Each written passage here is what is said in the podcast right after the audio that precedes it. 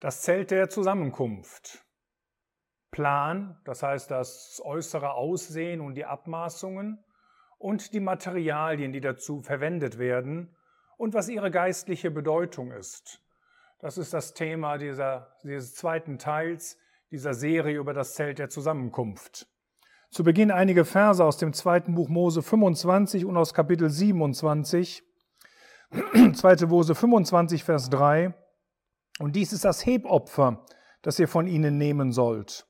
Gold und Silber und Kupfer und blauer und roter Purpur und Karmesin und Byssus und Ziegenhaar und rot gefärbte Widderfelle und Sekufelle und Akazienholz. 2. Mose 27, Vers 9. Und du sollst den Vorhof der Wohnung machen, an der Mittagseite nach Süden Umhänge für den Vorhof aus gezwirmten Byssus, 100 Ellen die Länge auf der einen Seite und seine 20 Säulen und ihre 20 Füße aus Kupfer, die Haken der Säulen und ihre Bindestäbe aus Silber. Und ebenso an der Nordseite in der Länge Umhänge 100 Ellen lang und seine 20 Säulen und ihre 20 Füße aus Kupfer, die Haken der Säulen und ihre Bindestäbe aus Silber. Und die Breite des Vorhofs an der Westseite 50 Ellen Umhänge, ihre zehn Säulen und ihre zehn Füße und die Breite des Vorhofs an der Ostseite gegen Sonnenaufgang, 50 Ellen, 15 Ellen Umhänge auf der einen Seite, ihre drei Säulen und ihre drei Füße, und auf der anderen Seite 15 Ellen Umhänge, ihre drei Säulen und ihre drei Füße, und für das Tor des Vorhofs einen Vorhang von 20 Ellen. Soweit einmal das Wort Gottes. Das heißt, diese kurze Beschreibung in 2. Mose 27 zeigt uns, dass die Stiftshütte eine rechteckige Fläche bildet. Oder eben auch das Zelt der Zusammenkunft. Hier in der Mitte haben wir das Heiligtum und das Allerheiligste. Und hier haben wir noch weitere Geräte, wo ich später darauf zu sprechen komme. Ähm, Im Osten liegt der Eingang. Und nach dem Eingang haben wir den Vorhof. Das ist also der Bereich hier, wo eben nicht diese beiden Gebäude stehen. Und in dem Vorhof haben wir zunächst den Altar aus Kupfer oder manchmal auch mit Erz übersetzt. Und hier haben wir das große Waschbecken. Dann kommt eben die Stiftshütte oder das Zelt oder die Wohnung Gottes an sich, äh, die ungefähr 30 Ellen in der Länge beträgt, 10 Ellen in der Breite und auch 10 Ellen in der Höhe. Und dieses Zelt, diese Wohnung ist unterteilt in das Heiligtum mit 20 Ellen Länge und in das Allerheiligste, das kubisch aussieht, das heißt, wo äh, Länge, Breite und Höhe gleich groß sind. Wir haben schon gesehen, dass Mose alles nach dem Muster machte, das er von Gott gesehen hatte. Und dass das ein so wichtiger Punkt ist, zeigt uns, dass es auch zweimal im Neuen Testament aufgegriffen wird. Stellen, die ich letztes Mal noch nicht angeführt habe. Einmal in Apostelgeschichte 7 in Vers 24. Da heißt es, unsere Väter hatten die Hütte des Zeugnisses in der Wüste, so wie der, der zu Mose redete, befahl, sie nach dem Muster zu machen, das er gesehen hatte. Und die andere Stelle im Hebräerbrief in Kapitel 8, dort heißt es in Vers 5 oder Vers 4, wenn er nun auf der Erde wäre, so wäre er nicht einmal Priester, weil solche da sind, die nach dem Gesetz die Gaben darbringen, die dem Abbild und Schatten der himmlischen Dinge dienen, wie Mose eine göttliche Weisung empfing, als er im Begriff war, die Hütte aufzurichten.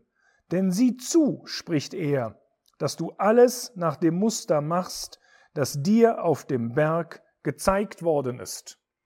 Es war also sehr, sehr wichtig in den Augen Gottes, dass erstens genau die Materialien benutzt wurden, die Gott dafür haben wollte, und zweitens, dass die, dieses Zelt der Zusammenkunft mit all den Geräten und auch den beiden Gebäuden, dem Heiligen und dem Allerheiligsten, dass das in genau den richtigen Abmaßen gemacht wurde, wie Gott das alles dem Mose gezeigt hat in einem Muster. Und ich habe schon im ersten Vortrag darauf hingewiesen, dass Mose wahrscheinlich sogar Bilder von den einzelnen Gegenständen sah, denn wir haben das ja gesehen bei dem siebenarmigen Leuchter. Auf der anderen Seite, das zeigt uns eben auch 2. Mose 25, wo es jetzt darum geht, dass all die Materialien gebracht wurden, äh, war das eben auch eine sehr freiwillige Angelegenheit. Es war ein Hebopfer, ein Opfer, das man sozusagen hervorhob und Gott übergab. Und da werden jetzt verschiedene Materialien benutzt, die man vielleicht einteilen kann in ihre eigentliche Stoffklasse. Und es ist nicht von ungefähr, dass sie diese Materialien benutzen sollten, denn sie haben eine ganz, ganz wichtige geistliche Bedeutung auch für uns. Und ich habe ja schon im ersten Video gesagt, wir wollen nicht so sehr uns angucken, was das alles für das Volk Israel bedeutete, sondern viel, viel tiefer eindringen, nämlich was die geistliche Sprache für unser Leben als Christen heutzutage ist. Nun, das erste Material, das erste Metall, das erwähnt wird in 2. Mose 25, Vers 3, ist das Gold. Und das Gold kommt in der Bibel in verschiedenen Reinheitsstufen vor. Deswegen werden auch in der Elberfelder Bibel verschiedene Ausdrücke benutzt. Wir lesen einmal etwas einfach nur von Gold. Wir lesen dann etwas von feinem Gold, ein ganz anderes hebräisches Wort. Wir lesen etwas von gediegenem Gold und auch von geläutertem Gold. Und wenn es um die Stiftshütte geht, da gibt es so noch eine, sogar noch eine Kombination von zwei Ausdrücken, womit dann das feine Gold äh, übersetzt worden ist. Das heißt, wir haben hier verschiedene Reinheitsstufen, wo wir heutzutage gar nicht so genau wissen, äh, worin der exzellente Unterschied liegt. In der Stiftshütte wurde jedenfalls entweder das normale Wort für Gold benutzt oder eben ein besonderer Ausdruck für das reine Gold, das sich aus zwei verschiedenen hebräischen Wörtern zusammensetzt. Ich werde gleich zeigen, was der große Unterschied ist. Das erste Mal, dass der Ausdruck Gold überhaupt vorkommt in der Bibel, ist in 1. Mose 2, das heißt vor dem Sündenfall in Kapitel 12 wo uns der Garten Eden beschrieben wird. Da heißt es in 1. Mose 2, Vers 11, der Name des ersten Pison, dieser ist es, der das ganze Land Havila umfließt, wo das Gold ist. Und das Gold dieses Landes ist gut. Hier wird uns also schon direkt eine Qualität dieses Goldes beschrieben, dass sich um etwas Gutes in den Augen Gottes handelt. Aber was hat der Mensch daraus gemacht? Er hat später seine Götzenbilder daraus hergestellt, wie wir das ähm, zum Teil bei den Propheten im Alten Testament finden. Das heißt, das Kostbare, das, was für Gott gut gewesen ist, das wurde missbraucht. Und so hat der Mensch als Folge der Sünde in der Regel all die Dinge, die gut für ihn sind, missbraucht. Er hat sie entwendet, er hat sie, er hat sie für andere Gegenstände benutzt und hat damit nicht Gott verehrt, sondern hat das zu seinem eigenen Reichtum angehäuft oder eben sogar um es anzubeten. Gott hat seinen Sohn auf diese Erde gesandt. Und Gott hat seinen Sohn auf die, und seinen Sohn hat Gott auf dieser Erde vollkommen offenbart. Er hat ihn vollkommen dargestellt auf dieser Erde. Er hat vollkommen seine Liebe gezeigt. Er hat vollkommen seine Heiligkeit gezeigt. Er hat vollkommen seine Herrlichkeit gezeigt. Und so ist Gott ein, so, so ist Gold ein Symbol dieser Herrlichkeit die, die sich in seiner Gerechtigkeit, in seiner Heiligkeit, in seiner Wahrheit, in seiner Weisheit, in seiner Macht und in seiner Liebe vollkommen offenbarte. Das heißt, wenn jemand den Herrn Jesus auf dieser Erde gesehen hatte, der hat etwas von diesen Schönheiten seines Gottes und Vaters gesehen. Und wenn wir uns heutzutage mit dem Herrn Jesus beschäftigen, wie er uns im Wort Gottes im Neuen Testament beschrieben wird, dann finden wir etwas von diesen Schönheiten, weil dort sein Gott und Vater vollkommen offenbart ist.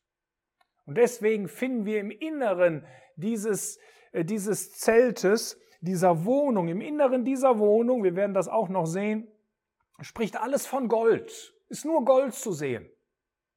Später war das sogar beim Tempel der Fall, wie wir das in 1. Könige 6 finden. Aber es werden eben zwei verschiedene Arten von Gold unterschieden.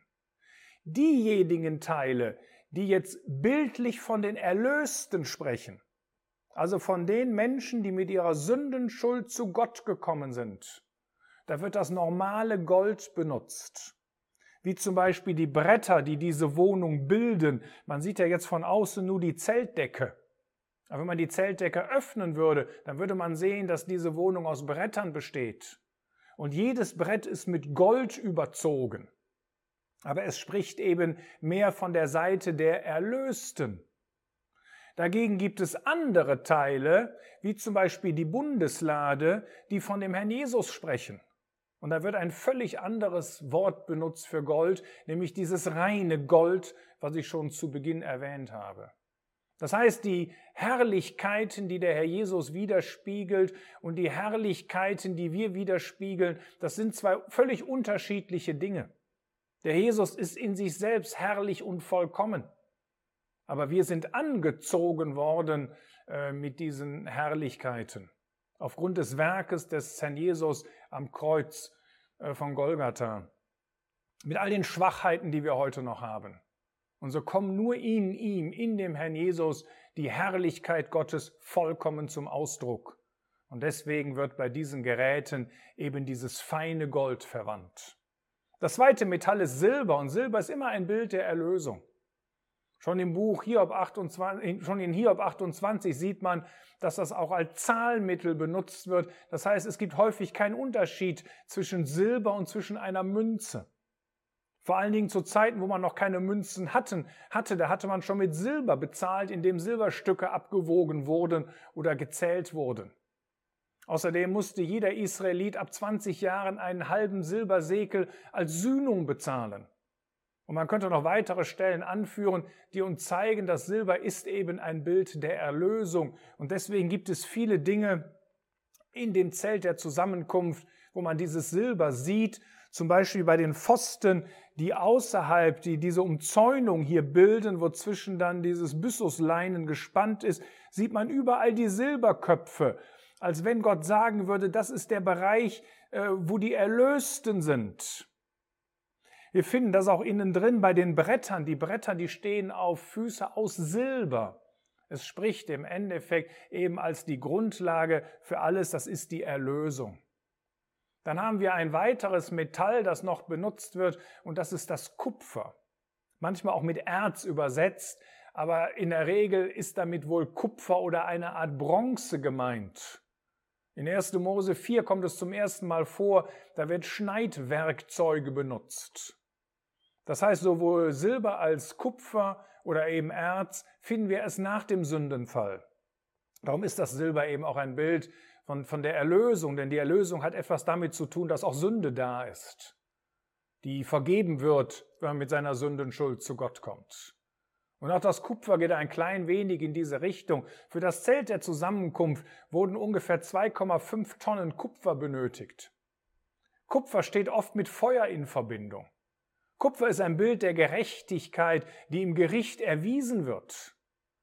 Als Mensch besaß Jesus Christus als einziger eine wesenhafte innere Gerechtigkeit, die das Gericht äh, Gottes überstehen konnte. Und so bestanden bei dem Zelt der Zusammenkunft gerade die Geräte im Vorhof, wie der Brandopferaltar und wie eben auch das Waschbecken aus Kupfer. Jesus Christus, der hat als er in dem Gericht Gottes war, da wurde vollkommen offenbar, dass der Gerechte für die Ungerechten zur Sünde gemacht wurde. Den, der Sünde nicht kannte, hat Gott zur Sünde gemacht. Und davon spricht eben dieses Kupfer, was wir dort bei der, Bundesla äh, bei, bei der Stiftshütte, bei dem Zelt der Zusammenkunft finden. Dann haben wir noch Farbstoffe, die verwendet werden. Und zwar zunächst einmal der wertvollste Farbstoff überhaupt, nämlich Purpur. Purpur gibt es in zwei verschiedenen Farben. Purpur wird hergestellt aus der Purpurschnecke oder aus der Murex-Schnecke. Ein extrem teurer Farbstoff und dieser Farbstoff ist zuerst unscheinbar gelblich. Aber je nachdem, wie lange er sich an Luft befindet und mit wie viel Licht er in Kontakt kommt, nimmt er jede Farbe zwischen Blau und Rot an. Dieser Farbwechsel stoppt erst, äh, wenn das Ganze eingetrocknet ist. Nun, blauer Purpur ist ein Bild von dem Herrn Jesus, der vom Himmel herabgekommen ist. Dieses fleischgewordene Wort, wie es in Johannes 1, Vers 14 genannt wird, das Wort wurde Fleisch und wohnte unter uns. oder und zeltete unter uns, denn der Jesus war ja nur eine gewisse Zeit auf dieser Erde und hat dann diese Erde wieder verlassen.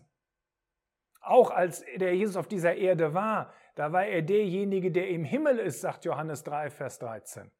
Der Jesus wurde Mensch, ohne Frage. Er war ein vollkommener Mensch wie du und ich, ausgenommen die Sünde. Aber er blieb immer das, was er vor aller Ewigkeit her ist, nämlich der ewige Sohn im Schoß des Vaters. Und darum sagt Johannes 1, Vers 18, der im Schoß des Vaters ist, nicht im Schoß des Vaters war. Der Jesus war, auch wenn wir das vielleicht nicht mit unserem Verstand ergreifen können, zu jedem Zeitpunkt auf dieser Erde vollkommener Mensch und vollkommener Gott. Und er ist es auch jetzt. Und er wird es auch in der Ewigkeit sein. Der rote Purpur spricht besonders von seiner königlichen Würde. In Richter 8 zum Beispiel findet man Könige aus Midian, äh, die Purpurkleider trugen. Und auch der Jesus selbst in Markus 15 und Johannes 19, der trägt ein Purpurgewand und wird spottend als der König der Juden begrüßt. Ein weiterer Farbstoff ist Karmesin hergestellt aus der Kermisschildlaus. Er besitzt ebenfalls einen rötlichen Farbton. Interessanterweise wird in Matthäus 27, Vers 28 der Mantel als Karmesinrot beschrieben. Nun, das muss kein Widerspruch sein zu dem, was wir in Markus 15 oder Johannes 19 finden, wenn er als Purpurkleid bezeichnet wird. Vielleicht besaß er sogar verschiedene Farbstoffe, dass ein Teil mit Purpur gefärbt war und ein Teil mit Karmesin. Jedenfalls spricht das wahrscheinlich besonders von dem Herrn Jesus, der sich zu nichts machte. Und vielleicht sogar besonders in Bezug auf sein Volk Israel. Nämlich, dass er zunächst einmal zu seinem Volk gekommen ist. Er kam in das Seine. Aber die Seinen nahmen ihn nicht an. Und dass dann die Gnade eben auch ausgeflossen ist zu den Menschen aus den Nationen. Ein weiterer Farbstoff ist Byssus. Byssus ist aber schon mehr ein Leinen, das aber durch ähm, Fasern eines Flachses hergestellt werden wird und dadurch äh, kriegt man einen sehr weißen Farbton. In der Regel wurde es für Kleidungsstücke benutzt und es spricht äh, von der Reinheit in der Stellung der Gläubigen vor Gott. Und es spricht auch von ihrem praktischen Wandel auf dieser Erde. Ein Vers vielleicht dafür, dass diese, diese Gewänder, diese Byssus-Gewänder davon sprechen, findet man in Offenbarung 19, Vers 14. Da heißt es nämlich, und die Kriegsheere, die in dem Himmel sind, folgten ihm auf weißen Pferden, angetan mit feiner Leinwand, weiß und rein. Wahrscheinlich eine solche Byssus-Leinwand. Nun, weitere Stoffe, die wir finden, die werden dann benutzt, um ähm, die verschiedenen Decken herzustellen, die man oben auf dieser Wohnung findet. Das heißt, die Wohnung hat an sich kein hölzernes Dach, sondern das Dach, das sind Zelte. Es ist eben ein transportables Heiligtum und deswegen wird es auch als Zelt bezeichnet. Das oberste, was man dort benutzt, das ist Ziegenhaar. Das heißt eine Decke, die aus äh, Ziegenhaaren ähm, hergestellt wird. Die Ziege ist das häufigste Tier, das beim Sündopfer benutzt wird. Und wenn das Zelt aus Ziegenhaar über dem äh, Zelt der Zusammenkunft liegt, diese Decke aus Ziegenhaar, dann spricht das von dem Herrn Jesus, dass er der einzig Sündlose ist, aber der trotzdem in den Tod gegangen und zur Sünde gemacht worden ist. Dann haben wir die rot gefärbten Widerfälle. Widder ist ein Bild der Kraft im Wort Gottes. Rot spricht von seinem Werk am Kreuz. Und so sprechen die rot gefärbten Widerfälle von der Hingabe des Herrn Jesus, der in Kraft seinen Weg gegangen ist. Von der Krippe bis an das Kreuz und der dort am Kreuz in den Tod gegangen ist. Es ist die Hingabe in Kraft bis in den Tod. Die Menschen verspotteten ihn, steige herab, und er hätte jede Kraft dazu gehabt. Aber er hat darauf verzichtet, sie für sich selbst einzusetzen. Das heißt, der Herr, der war nicht von sich aus kraftlos, er besaß jede göttliche Kraft. Aber in seiner unbeschreibbaren ähm, Gnade benutzte er sie nicht für dich und für mich, damit wir nicht verloren gehen. Dann haben wir noch Seekuhfelle, die benutzt werden. Ein sehr schwieriges Wort. In einigen Bibeln wird das auch mit Dachsfell übersetzt. Aber das ist wohl nicht die richtige Wiedergabe. Es bedeutet wahrscheinlich ein Fell von einer Seekuh oder von einem Delfin. Von Tieren, die im Wasser leben und nicht in dieser Welt. Vielleicht spricht das ein Bild von der Absonderung, wenn der Jesus selbst sagt in Johannes 17, äh, in Vers 6, da heißt es, sie sind nicht von dieser Welt, wie ich nicht von dieser Welt bin. Das dritte, was dann noch benutzt wird, das ist die Stoffgruppe der Hölzer und da wurde ein Holz benutzt, nämlich das Akazienholz. Und das Holz ist immer ein Bild von dem Menschsein. So sagt zum Beispiel der Herr Jesus selbst in Lukas 23, Vers 31, da vergleicht er sich mit dem grünen Holz. Das heißt mit dem Holz, das noch in sich Leben hat. Und so war der Herr Jesus der vollkommene Mensch hier auf dieser Erde, so wie er im Lukasevangelium beschrieben wird, aber als der Mensch ohne Sünde. Und ich denke, ihr versteht, warum diese Materialien von Gott so ausgewählt worden sind. Warum sie so immens wichtig in den Augen Gottes waren und weil man daran nichts ändern konnte. Noch einmal, es ging alles darum, dass man freiwillig etwas Gott brachte. Aber das, was man Gott brachte, musste man so bringen, dass es zur Ehre und zur Verherrlichung Gottes war. Und Gott wählte diese Materialien aus, weil immer, wenn er dieses Zelt der Zusammenkunft sah, dann wurde er an die Herrlichkeiten, an die Hingabe, an die Schönheiten und an das Werk seines Sohnes erinnert. Und deswegen musste man genau diese Materialien darbringen.